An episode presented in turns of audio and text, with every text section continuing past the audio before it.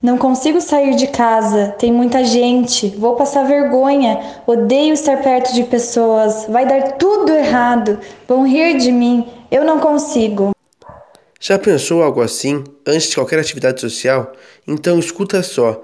Ao final da explicação será dado um exemplo relacionado à fobia social.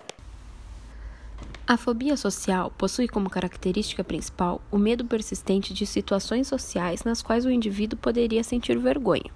Essa vergonha está quase sempre associada a uma resposta imediata de ansiedade. Para fechar o diagnóstico de fobia social, é necessário existir problemas que afetam a qualidade de vida da pessoa.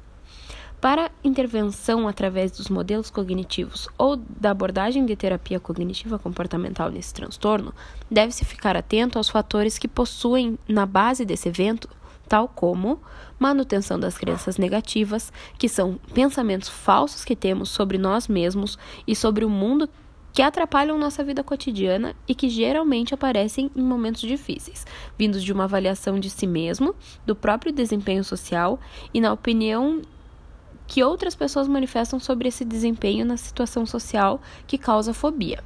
Dessa forma, o sujeito tende a deslocar o foco da atenção para fora da experiência vivida ou real, que são percebidos como ameaçadores. Após isso, ocorre um deslocamento da atenção para os sintomas cognitivos, como por exemplo no pensamento, raciocínio ou memória corporais e comportamentais da ansiedade social, tornando-se um ciclo.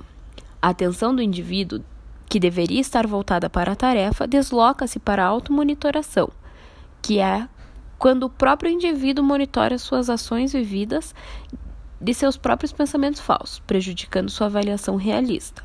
Além disso, existem os comportamentos de segurança que impedem a pessoa de perceber sinais de aprovação social, reali realimentando as crenças de incapacidade. Se estiver com muitos pensamentos negativos, antes de sair de casa, pare, respire e se concentre nesses pensamentos. Dessa forma, você verá que todos são pensamentos que surgem sem você querer, e são eles que sustentam sua fobia. Através do ensaio da respiração e da plena consciência de que são pensamentos que não te ajudam, você poderá escolher outras formas de pensar. Essa é uma das técnicas aprendidas com o terapeuta. Se precisa de ajuda, procure um psicólogo cognitivo comportamental ou algum profissional da saúde.